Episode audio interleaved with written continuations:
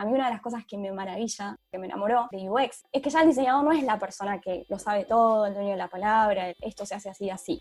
¿Sabemos cosas? Sí, porque tampoco estoy negando que no sepamos, pero empezamos a tener esa humildad de saber como yo pienso que es por acá, pero la verdad no lo sé y ejercerlo y decirlo. Para mí es muy importante que lo digamos y se lo digamos a la gente con la que trabajamos, porque no es tan mal no saber las cosas, en ninguna instancia, ni como diseñador, ni como experto, ni como líder, ni como nada.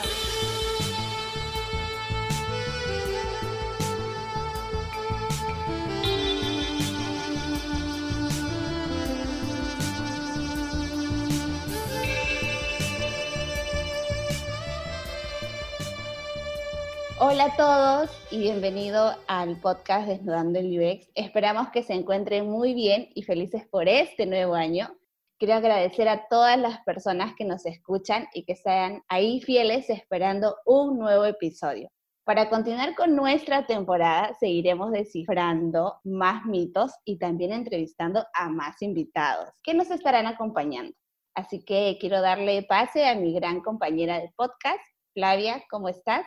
Hola, bien, bien, feliz. Otro viernes más juntos, como tú dices, descifrando acá los mitos más candentes del mundo del diseño y contando todo lo que otras personas no quieren contar.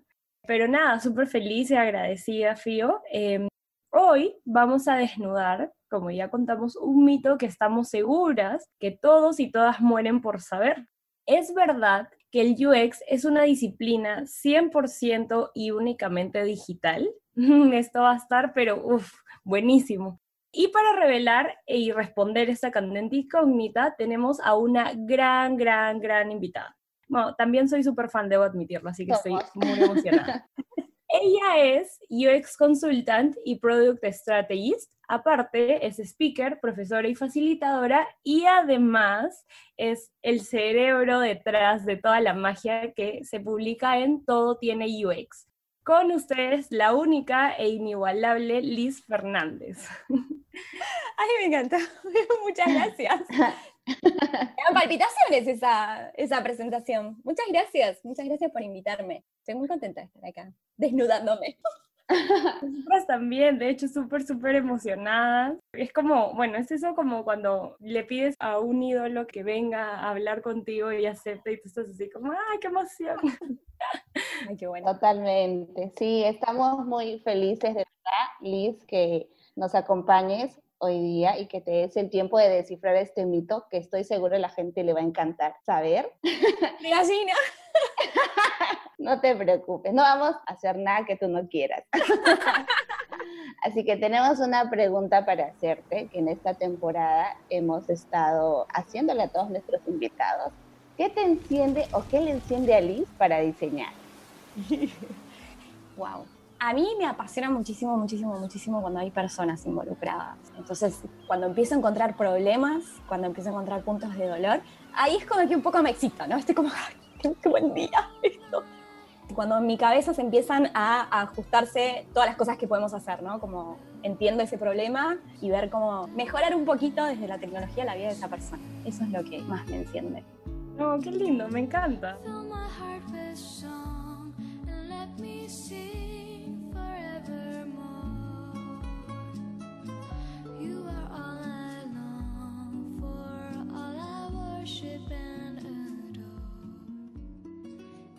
De hecho, es un lindo comentario. Creería que a todos este, los que nos dedicamos a esto, es eso que te hace como querer todos los días ir a trabajar, ¿no? Saber que le solucionas algún problemita por mínimo que sea alguien, ¿no? Y bueno, creo que en realidad muy de la mano con esto viene ya como la pregunta oficial del episodio, y quería empezar por conocer un poquito de ti y queríamos entender cuál es tu propósito como diseñadora de experiencias, o sea, ¿qué hay detrás de querer diseñar experiencias todos los días, no? Sí, yo creo que es un poco esto. A mí me fascina esto de entender cómo agregamos valor a las personas, a la vida de las personas. Pero no solo desde el producto final, sino en mi caso, a mí me encanta jugar en equipo. Yo juego al fútbol me encanta y dentro de lo que más me gusta de jugar al fútbol es eso, es la conexión con mi equipo y cuando las cosas funcionan y cuando yo se tiro la pelota para allá porque sé que mi compañera entendió que yo voy a tirar la pelota para allá y la está esperando y me sucede lo mismo también en tecnología.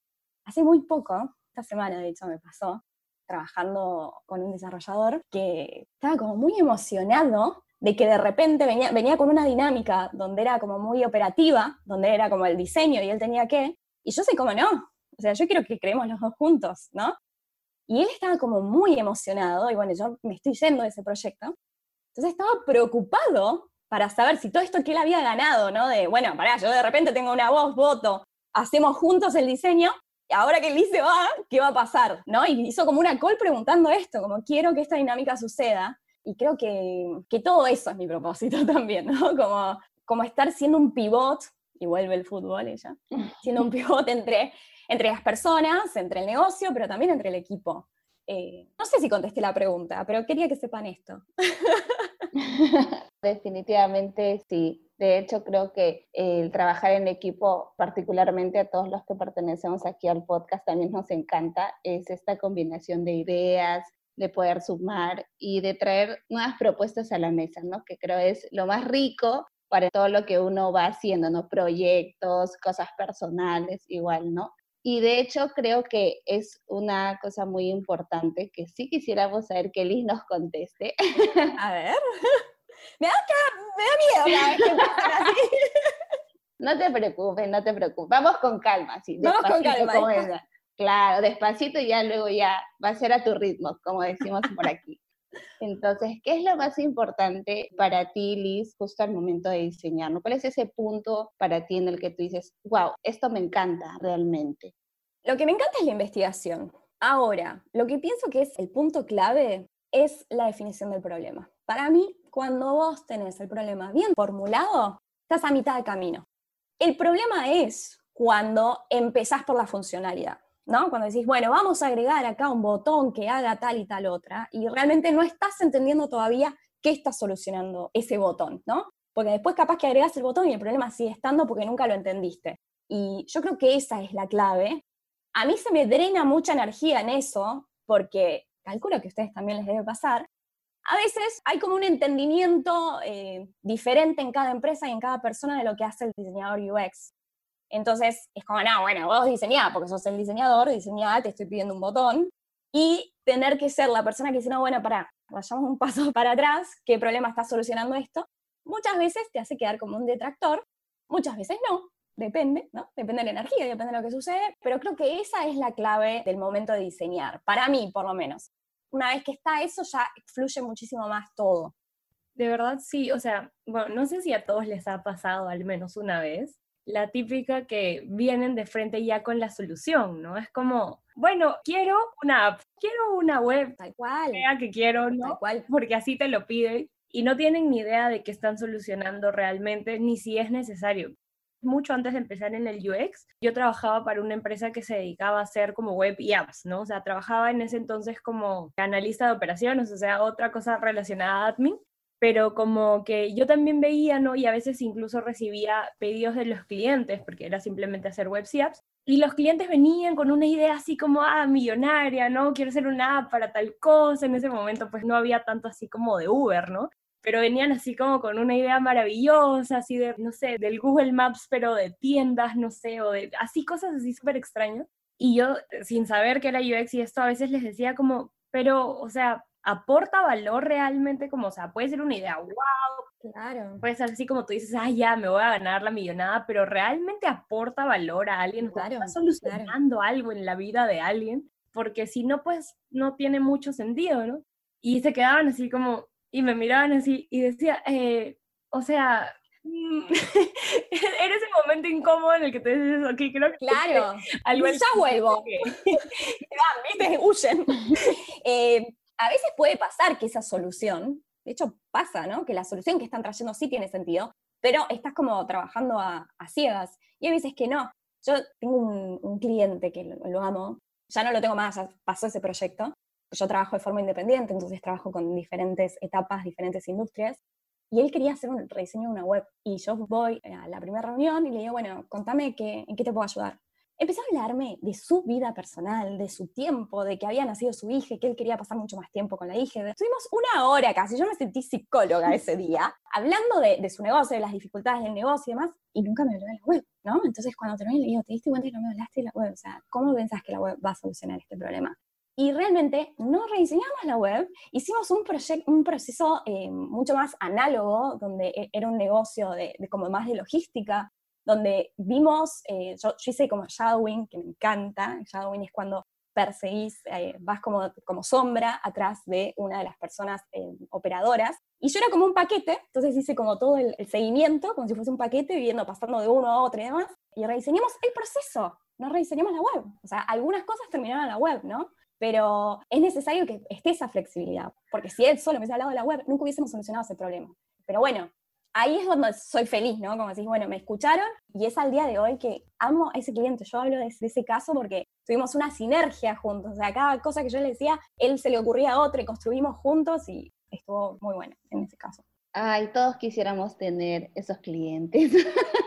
Sí, la verdad para mí fue mm, un sueño haber trabajado con él, así que sí. Sí, la verdad que a veces los clientes, no todos, como tú dices, ¿no? Te dan esa libertad para que tú puedas explorar y se dejen llevar de la mano contigo, ¿no? Pero también hay otros un poco recelosos a veces, ¿no? Y creo que está el temor también de si hoy no sé a dónde me estás llevando porque no lo conozco, ¿no? Claro. Entonces también de nuestra parte está trabajar un poco también en eso, ¿no? Porque no somos, creo, expertos de nada, claro. pero sí darle la pauta para que como dicen ustedes también, agregue mucho valor el hecho de que se implemente el diseño y este proceso para que lo ayude a descubrir el valor de su producto o del servicio que quiera diseñar. Y justo entrando un poquito ya en materia. Ah, de a ahora, ahora. llevando acá, ¿eh? claro, aquí es pasito a pasito. Entonces, un poco, Liz, también para, para que nos comentes y nos digas, ¿no? De acuerdo a tu experiencia. ¿Crees que es verdad que UX es solo una disciplina digital? Uy, qué pregunta esta, es polémica. A ver, yo creo que se ha desarrollado desde un lado con una pata y un apoyo muy fuerte en tecnología, generalmente trabajamos todos en empresas tecnológicas o hay una solución de índole tecnológica, luego conversa muchísimo con la realidad. Yo tengo esta dicotomía, de hecho yo no la respondí a esta pregunta para mí misma, ¿no? Porque creo que cuando algo es estrictamente físico, por ahí estamos en el ámbito de diseño industrial o diseño indumentaria, que en realidad trabajan con técnicas de usabilidad y centradas en el usuario. Yo sí creo, no lo firmo igual sobre piedra, Sí creo que UX, como lo entendemos y como, como estamos construyendo la comunidad hoy, tiene un fuerte apoyo en la tecnología, lo cual no significa que siempre el entregable sea algo tecnológico, pero me cuesta pensar que sí. O sea, yo, este caso, por ejemplo, que dije, si bien hicimos muchas cosas de, de proceso, muchas otras se terminaron volcando en lo digital y a mí me llamaron por lo digital. Entonces me cuesta mucho separar UX de lo digital, pero creo que para poder llegar a una buena solución y para estar hablando de UX sí es necesario la conexión con, el mundo real. No sé. Re tibia mi respuesta. Nada que ver.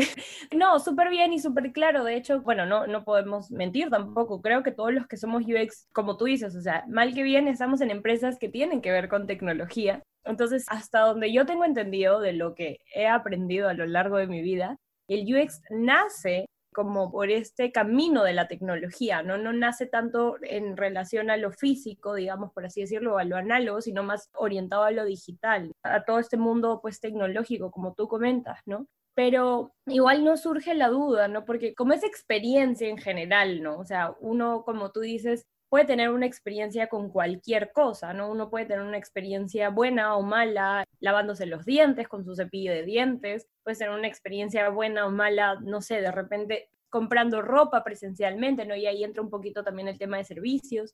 Entonces, por eso es que igual nos surgía esta duda, ¿no? ¿Cómo haces o cómo llamas a algo cuando tú te das cuenta que de repente, no sé, en este caso este cliente que nos cuentas o de repente otro, te llama por una solución netamente digital y en el momento tú te das cuenta de que de repente la solución al problema no es digital, no me invento. Puede haber pasado, ¿no? ¿Qué haces en esos casos? ¿Cómo lo abordas? No sé, de repente ya no te encargas tú, llamas a alguien de esa rama que tú comentas o, cómo lo ves. Bueno, por eso es que pienso que es con una pata digital, ¿no? Porque, por ejemplo, bueno, yo digo, todo tiene UX, o sea, sería muy hipócrita de mi parte negarlo, pero estaba pensando en mi casa, ¿no? Como cosas de mi casa. Y hay algo que tengo arreglado, que es la, la huevera, ¿vieron? Donde se ponen los huevos. Yo compro huevos por Maple, son huevos de gallinas sueltas, libres, pero tengo solo 12, ¿no? Y en el Maple vienen un montón. Entonces yo qué hice, y corté el cartón ese y tengo tengo dos pedazos de cartón adentro de la heladera y ahí tengo todos los huevos, ¿no? Entonces digo, yo puedo identificar el problema, lo hice así más o menos, pero si quisiera hacerlo de una forma industrial, realmente yo no puedo, o sea, si quiero hacerlo igual, que quede lindo en la heladera, que encaje, no lo puedo hacer. Y este tipo de cosas es las que me lleva a pensar que si bien tengo el mindset y la forma de pensar y de abordar el problema del diseño centrado en el usuario, design thinking o, el abordaje que queramos eh, llamar, no tengo la capacidad técnica para resolver el entregable, en este caso. Ahí es donde me empieza a hacer como un poco de ruido y entiendo los valores que pregonamos desde UX, pero después, el entregable, la verdad tengo que llamar a alguien que lo sepa hacer. Ahí es donde empieza la dicotomía. Yo sí creo que todo tiene experiencia de uso si tomamos experiencia de uso como, sí, lo tiene todo. La zapatilla, el paraguas, mi heladera, las aplicaciones o las webs, los servicios digitales o productos digitales. Donde yo empiezo ahí como, a no ponerme de acuerdo conmigo misma es en el entregable, ¿no? Como que me cuesta. Y cuando no es algo tecnológico, yo creo que igual podemos aportar valor desde la forma en la que pensamos y entendemos. Ahí es donde para mí está el valor del UX real hoy. Y es donde hacemos la diferencia con lo que es UI, ¿no? Lamentablemente en el mercado hay como se empalmó UX UI y parece que es todo lo mismo. Cuando vienen y te dicen, che, haz el botón porque vos sos el diseñador de UX. Y en realidad yo soy el diseñador de UX, pero pero ¿qué es UX, no? O sea, ¿qué estás entendiendo? ¿Te estás quedando con la parte de diseño nada más? Creo igual que esa discusión va a ser eterna, de si somos diseñadores estéticos o qué, pero creo que desde esa forma de pensar es donde podemos hacer la diferencia. Hace poco también me pasó que me dijeron, vos estás pensando como una persona de producto y no como un diseñador. Yo le contesté, es que yo soy un diseñador de producto, ¿no? O sea, pero me pasó eso, ¿no? Como me decían, ¿cómo podemos hacer que nuestro producto digital sea como que enamore a la gente? ¿Vieron que está con esos, esos valores, esos adjetivos, verbos súper románticos, que se enamoren, que sean delight, ¿no? Y le dije, mira, la verdad, o sea, si resolves mal el problema uno, o sea, se, suman a tu aplicación para, en este caso era algo para chatear, y no pueden chatear, la verdad que agregale todos los iconos que quieras, y, y animaciones y microanimaciones, pero, ¿no? Y ahí fue que recibí esto, ¿no? Estás pensando como alguien de producto y no como alguien de diseño. Y bueno, sí, yo soy diseñadora, pero la verdad es que diseño experiencias. Y esas experiencias, si no estás resolviendo el, problema uno, la experiencia va a ser mala, campeón. Totalmente. De hecho, como comentas, Liz, aparte de, derribar este mito que creo que a todos nos pasa, y como dices, tú tienes para rato, igual es que estamos también en esta disyuntiva de no solamente, como dices, diseñamos, sino también tenemos que saber qué valor estamos aportando, ¿no? Al final, como que dices, me saco este sombrero de investigadora y me pongo este de diseñadora y este de producto y me convierto eh, durante todo el proceso en una persona diferente para poder entender al negocio y también entender qué es lo que quiero diseñar, ¿no? Y este, hay algo muy importante que también me gustaría decirlo y que tú lo has resaltado mucho, ¿no? El hecho de dejarse acompañar, de ir de la mano para poder solucionar. Creo que eso es algo que a veces también a los diseñadores se nos pasa un poco, ¿no? Nos enamoramos a veces de las soluciones que hacemos y decimos, ah, esto puede que funcione, ¿no? Pero estamos ahí, creo, también para ser un poco de catarsis a nosotros mismos. Sí. De hecho, y verlo de esa manera y decir, bueno, entonces esta puede ser una solución, pero también qué, qué le está agregando, ¿no? Entonces me cambio de sombrero y no solo siempre estoy diseñando, también veo que puede aportar. Exacto. Y ya que te hemos hecho la pregunta del mito, ahora sí queremos seguir descifrando más cositas. ¿Cómo crees que este mito se podría ayudar a derribar, ¿no? De que solamente tiene que ser todo digital. Uy, qué difícil. Bueno, no sé si sé cómo, pero creo, y sí creo que esto es una deuda nuestra como comunidad, a todos los que estamos generando contenido y, y alimentando, hacer como mucho más fuerte el mensaje que tenemos un abordaje, que lo que vale no es nuestra capacidad de diseño en nuestras posiciones, ¿no? UX Strategies, Product Designer, lo que tiene valor es la forma en la que marcamos el problema y abordamos la solución. Y creo que por ahí es hasta una obligación nuestra como comunidad, a todas las personas que generamos contenido, de alzar ese mensaje más fuerte, ¿no? De lo que está valiendo de nosotros, lo que estamos trayendo a la mesa es esto, es entender que hay personas usando los productos o los servicios, que esas personas tienen necesidades. A mí me gusta muchísimo la metodología de Job to be done, de entender que la persona tiene motivaciones y que eh, contrata un, un producto o un servicio para obtener algo entender eso, ¿no? O sea, bueno, ¿cuál está haciendo nuestro trabajo con esta persona? ¿Por qué nos está eligiendo, nos está contratando? Y poder comunicar esto a todas las personas que nos contratan. Y no digo que no vengan y digan, che, es un botón, pero entendamos que estamos resolviendo y juntos llegamos a la conclusión de que es un botón. A mí me encanta, pero me encanta equivocarme. O sea, es algo que decir como pienso que esto y lo pruebo con un usuario y no entendió nada, yo estoy fascinada. O sea, porque dije, wow, mirá el lío que nos salvé mirá si no testeábamos esto y salíamos con esto, ¿no?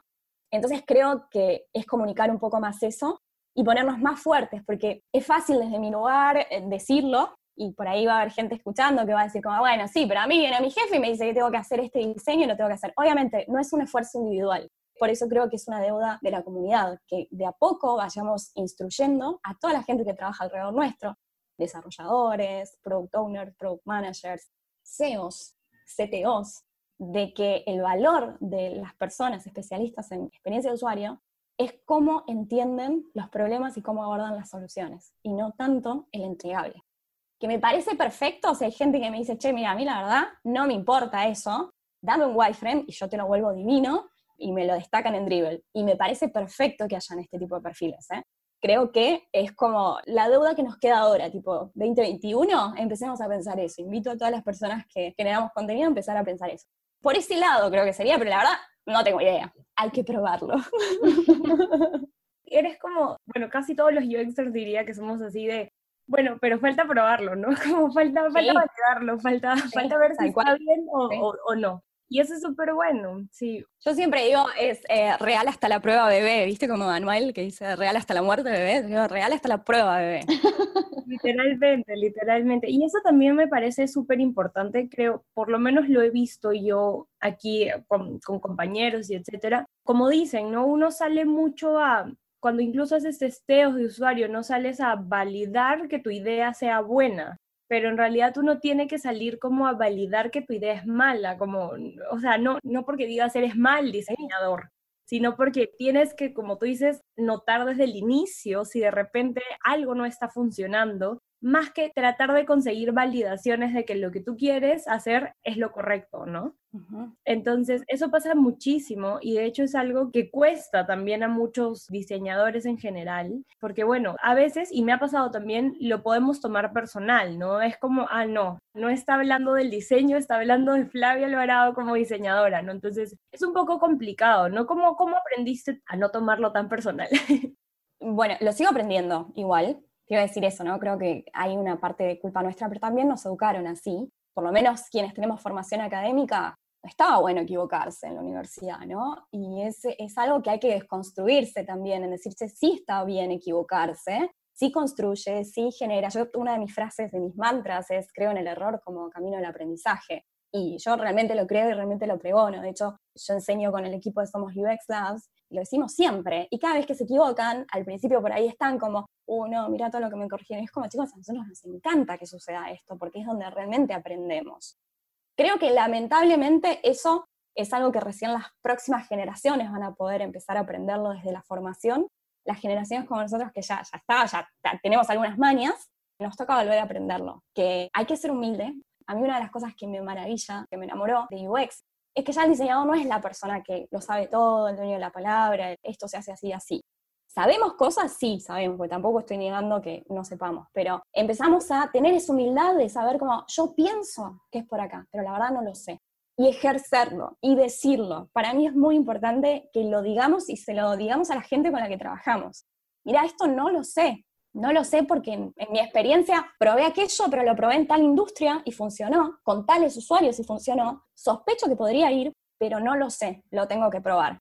O no tengo números para tomar esta decisión. Y no tener problema con eso, porque no es tan mal no saber las cosas, en ninguna instancia, ni como diseñador, ni como experto, ni como líder, ni como nada. O sea, está bien no saber cosas y está bien equivocarse. Y es necesario que como que nos lo repitamos a nosotros mismos para creerlo y para poder llevarlo a cabo. Para mí es eso, o sea, yo lo aprendí y lo sigo aprendiendo y me sigue costando, ¿eh? muchas veces tiene que ver también con el estado y la energía que tenés en el día, con el agotamiento que tenés, con la relación previa que venís con esas personas, pero algo que a mí me parece súper bueno para este tipo de cosas, que yo lo hago, hay una técnica que tiene que ver cuando haces research con marcar tus sesgos, ¿no? Cuando haces, no sé, una prueba de usabilidad, antes de hacer la prueba, escribir todos los sesgos de lo que vos pensás que va a pasar. Eso te hace estar más consciente de tus propios sesgos para no llevarlos a la prueba y a los resultados. Eso es una buena práctica para cualquiera, para una prueba, para una encuesta, para lo que fuera.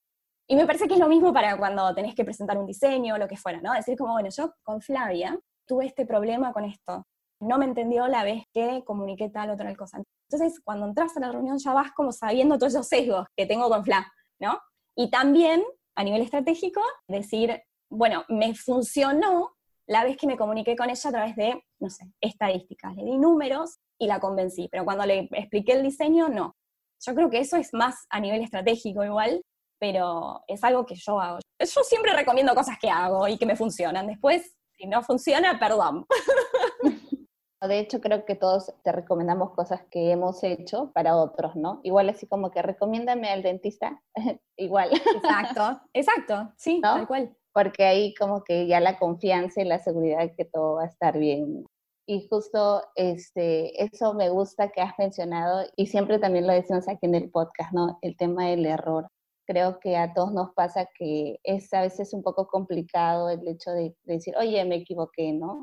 En algún momento decimos, no, pero de repente esto no está bien y si lo tomamos personal y si está mal lo que estoy haciendo y, y vienen todas estas cosas que el síndrome del impostor y bueno, eso da para un tema súper largo que realmente todos los diseñadores y creo que en general en algún momento los profesionales lo sufrimos pero si hay algo que me ha gustado que menciones, ¿no? El error. Y creo que a todos los que nos están escuchando, dense la oportunidad de equivocarse. Ya Liz les ha confirmado que sí o sí tienen que equivocarse. De hecho, es, es una muy buena oportunidad también, como dices, para poder validar muchas cosas, ¿no? El tener esta apertura de que si me equivoqué, ¿cómo lo puedo mejorar? ¿no? Y no casarnos con lo primero que se nos ocurre. Eso sí es algo muy importante que debemos de resaltar no ver que solamente esta solución es o que esta propuesta tiene que ser, ¿no? Es que a veces llega este momento en que toda ello esta presión encima de decir el negocio, el las entregables, el cliente, el usuario, entonces por ahí que respiremos un poquito y, y volvamos a empezar, ¿no? Y todo este mito que hemos ido descifrando y aquí listos ha sido acompañando, igual nos gustaría que nos comentes un poquito más sobre el contenido que vienes construyendo en Todo Tiene UX. Bueno, ahora venimos de un parate porque, bueno, yo lamentablemente estuve enferma con esta enfermedad divina que nos ha tenido encerrados en, casa, pero estuve y, y, voy a seguir estando compartiendo mucho sobre, sobre portfolio que es, medio loco, pero justamente tiene que ver un poco con esto de que estábamos hablando para separar la idea de que el portfolio tiene que ser visual, tienen que verse solo cuestiones de UI. De hecho, detecté mucha necesidad de los portfolios para otros perfiles como research o content o writing, UX writing, que por ahí están como tipo, quiero hacer mi portfolio, pero no sé porque yo no diseño y qué hago y demás. Entonces, eh, la idea es compartir desde ese lado todo lo que tiene que ver con el portfolio, porque a mí me encanta enseñar, yo doy clases, doy charlas, bueno, cuando se podía salir de casa daba charlas, ahora las doy de forma virtual, y mentorear y, colaborar para las personas que están iniciando es algo que a mí me fascina, entonces estoy muy comprometida con eso, generé todo el contenido de noviembre y diciembre sobre entrevistas, cómo dar ese salto en la carrera, y voy a seguir acompañando desde ese lado,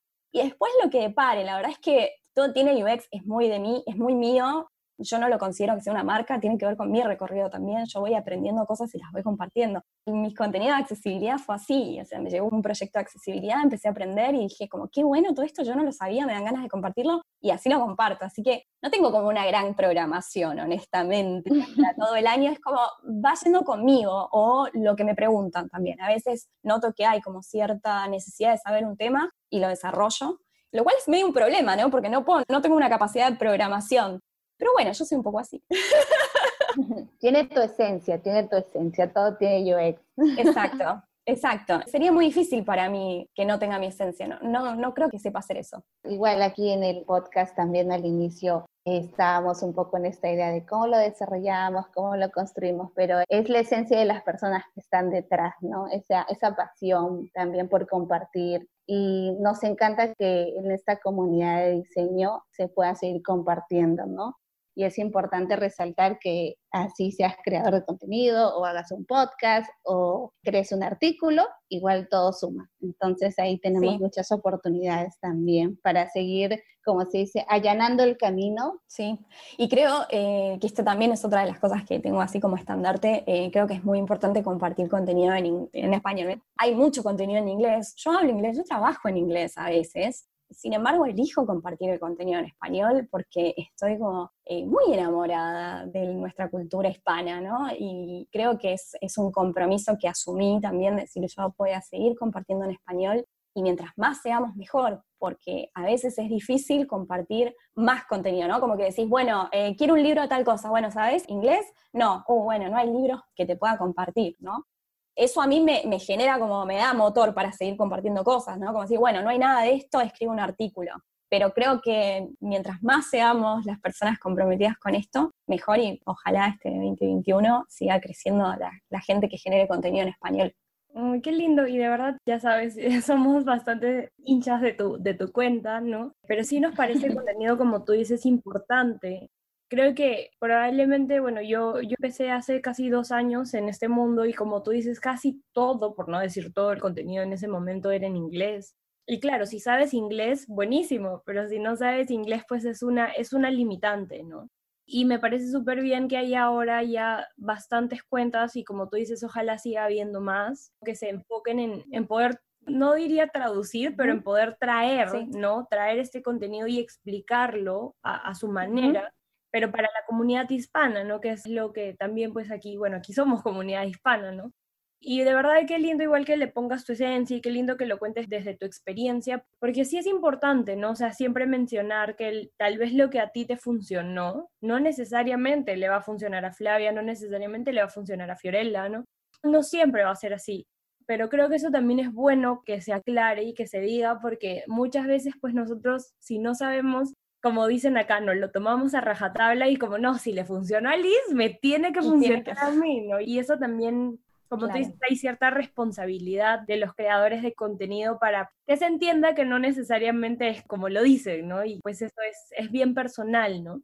Y un poco ya para como cerrar, aunque quisiéramos seguir hablando, créeme, pero sí quisiéramos que nos cuentes ¿Qué le recomendarías a todos estos nuevos polluelos del UX a estos chiquitines que están naciendo en el mundo del UX, ¿qué les recomendarías para que no caigan en este loop de, ah, no, me pidieron el botón y tengo que hacer el botón porque me lo piden? O sea, que no se enfoquen demasiado en la solución digital, sino que entiendan un poquito como, pues, lo que hemos estado hablando, ¿no? Todo, todo este episodio. ¿Qué recomendaciones les darías o por dónde les dirías como para que empiecen a entender que no es solo la solución digital, ¿no? Em, yo lo primero que recomiendo siempre es qué quieren hacer, porque de vuelta, si esa persona solo le interesa UI, que me parece perfecto y súper respetable y lo admiro porque cada vez hay menos UI, por lo menos acá en Buenos Aires, que eres una persona que solo hace UI y te cuesta horrores conseguirla. Si querés ser UI, está perfecto ese enfoque. Si querés ser un product designer un UX designer, ni hablar si querés hacer research o writing, no vayas por ahí. O sea, primero definir qué quieres hacer, qué te interesa. Luego hay dos cosas, porque es muy lindo que yo hable desde, no, bueno, pregunta, y me van a decir, no, en el laburo me raja si, no, si, si me pongo a preguntar y no hago el botón. Pero probalo, ¿no? Es como, siempre es como prueba y error, como intentar, como, che, che, este, ay, qué bueno este botón, sí, yo te voy a... ¿Para qué es este botón, no? Como ir viendo, midiendo hasta dónde nos podemos meter y hasta dónde no. Tener paciencia, porque, vuelvo con el fútbol, hay una frase que se dice equipo ganador no se toca, y es entender que a las personas que están jerárquicamente arriba nuestro en una empresa, la fórmula del éxito los llevó a donde están, ¿no? Entonces es muy difícil, esto lo leí en una nota que lamentablemente no me la acuerdo, pero no es mía esta frase, pero es muy difícil cambiar las cosas que nos llevaron al éxito. Y eso es lo que le pasa generalmente a los C-levels o toda la gente que está arriba. Entonces nosotros estamos viniendo como un poco a mover esa base, que tal vez está bien, pero te estamos diciendo, che, ¿y, esto por qué te funcionó? Ok, esto te trajo al éxito, pero ¿por qué?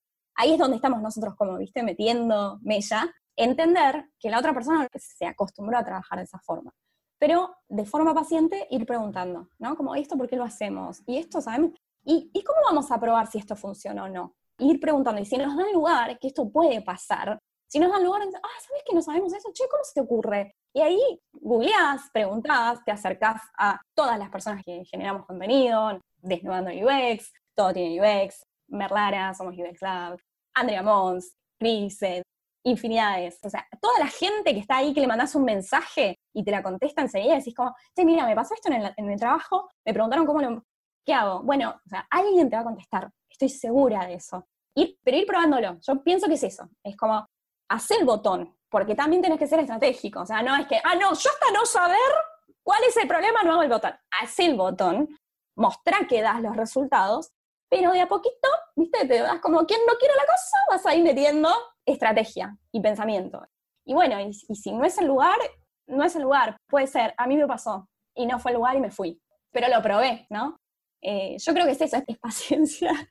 Este trabajo es hermoso, pero paciencia todo el tiempo.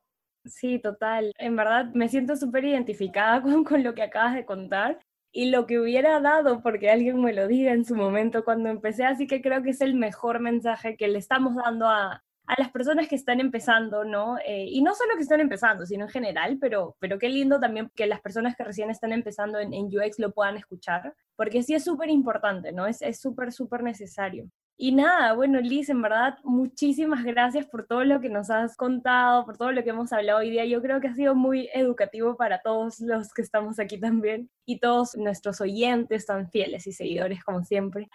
De verdad, muchísimas gracias. Estamos súper, súper agradecidas y quisiéramos saber qué se viene para ti, dónde te encuentran, que nos cuentes un poquito para que, para que la gente pueda seguir recibiendo más de Liz. bueno, a mí me encuentran en todas las redes como arroba todo tiene UX, tanto en Instagram, que es como mi, lugar preferido, sigue siendo Instagram, eh, YouTube y Twitter. Gracias a Andrea Mons, que me obligó a establecer mis metas para el 2021, eh, estoy comprometida a subir más contenido a YouTube. Así que el canal de YouTube va a crecer este año y va a seguir Instagram. La verdad que Twitter todavía no lo entiendo. Si alguien se quiere acercar y tirarme unos tips de cómo puedo mejorar Twitter, bienvenido, porque estoy ahí, pero no entiendo mucho. Generalmente me quejo con algún servicio de acá de Argentina y lo uso para eso. Y después no sé qué depara mucho más, honestamente. Miren, yo no planifico mucho, soy, doy planes y después no, no, no lo digo. Un poquito el viaje más ligero, ¿no? No de repente tan planificado a veces. Hemos disfrutado, la verdad, tenerte en el espacio, Liz, y como dice también Flavia, ha sido muy educativo para nosotros también. Igual tenemos nosotros la primicia. ya saldrá, ya saldrá para que puedan escucharnos. Y de hecho, el que estés acá y aportes tanto valor para que la comunidad siga creciendo es de verdad muy grande. Hay mucho por hacer, de hecho, hay mucho por, por, ir trabajando y creo que el hecho de todo el contenido que estás creando y que estás compartiendo va a ayudar a muchos. Y ya cerrando este grandioso episodio, ha sido una noche muy especial con una súper invitada, como ya han escuchado, y estamos seguros que han quedado satisfechos con todo lo que Liz ha compartido.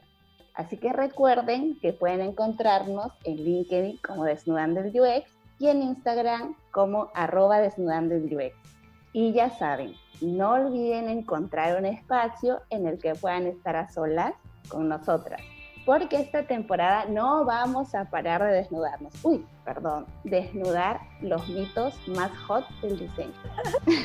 Chao a todos, gracias. Bye.